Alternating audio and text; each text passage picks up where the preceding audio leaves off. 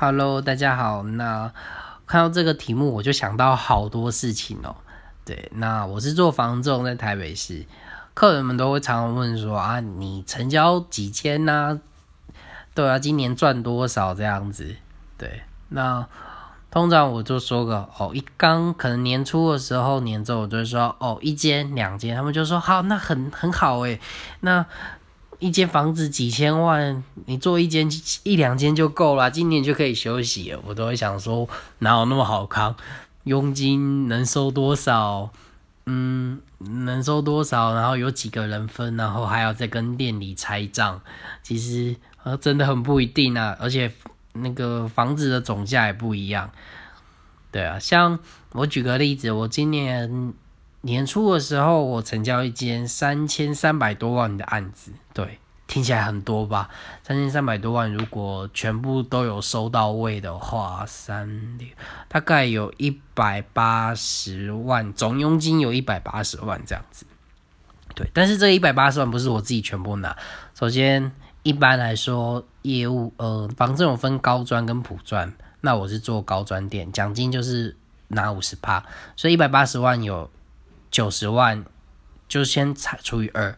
对，然后这个案子的话，总共有四个人在处理，所以这个案子再除以四，收满的话九十万再除以四等份，对，四二八就二十几万，对的佣收，那其实就不多了，对，其实二十几万的佣收，然后再扣个税什么的，那当然，但是可能一般人会想说，哦。可是你看，你做这个一一次就人家可能做一年半年的薪水，其实也很多。但是那是最理理想的状况。其实这三千多万的案子，其实我们只有收到诶三趴的佣金而已。对，这样三趴就等于一半，就只有九十万。九十万要去分给四个人，还要再跟每个人还要再跟公司拆账拆一半，然后再扣个税，差不多五趴的税，所以。真的很是真的没有很多啦，然后反而是有一些小小的案子。今年我成交最小的，嗯，大概哦，今年成交最小大概实际我拿到领四万多块，而那个三千多万的案子，我记得我领十十万块不到，对。然后一个三千多万，一个我记得我是卖四百。四百多万吧，差才差，你看总总总价差差了三千三，差了三千万的案的东西，结果实际我领到的钱只有差嗯不到六万块吧，对，就是那个不是很一定，不是看件数决定你的年收入这样，如果每一件当然如果都能收满那。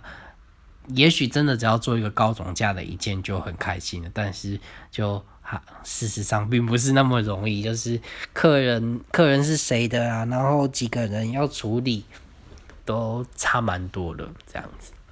那再来就是，其实这个是最主要的误解，就是他们都以为你赚很多，朋友全世界的人都会以为你成交了会赚超多这样，但其实不是这样。如果真的这么好做，现在。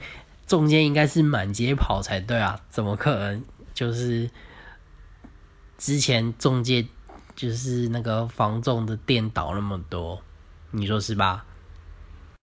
还有一个就是很多人会认为，呃，房价的高涨啊、炒房啊，这都是房仲害的。其实房仲并没有那么的神通广大、无所不能，因为。一个房子，假如它有它的行情在，它可能是一千万的行情。那你要买方加一百万、两百万，已经真的是超级多，尤其这样子的总价。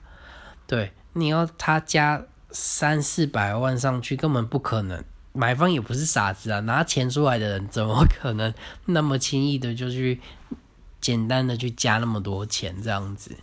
对，也许在平均之中有一个特别的高，在一堆平均的可能一千万、一千、一千万、一千万、一千一、千二、九百、一千、一千零五十这样子，但是，但是那个就是偶尔可能出现一个一千三，但其他的可能就是在那波动，而且也许那个特别高价的一千三，可能是房子有一些特别的装潢啊，或者是什么什么什么的，对，才有可能会特别卖到价格，并不是说房中随便一间房子把它说一说就可以把它说成一个天价这样子，对。